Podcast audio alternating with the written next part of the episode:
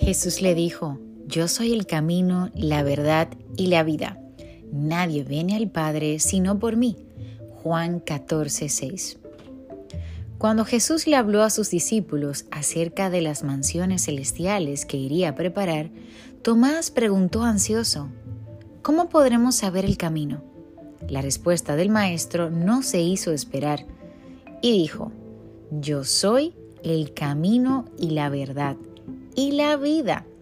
Nadie viene al Padre sino por mí. Solo Jesús nos garantiza el acceso para entrar en la presencia de Dios y a partir de allí vivir en comunión permanente con Él, protegidos por su misericordia y vencidos bajo su gracia. ¡Wow! ¡Qué promesa más extraordinaria nos hace Jesús!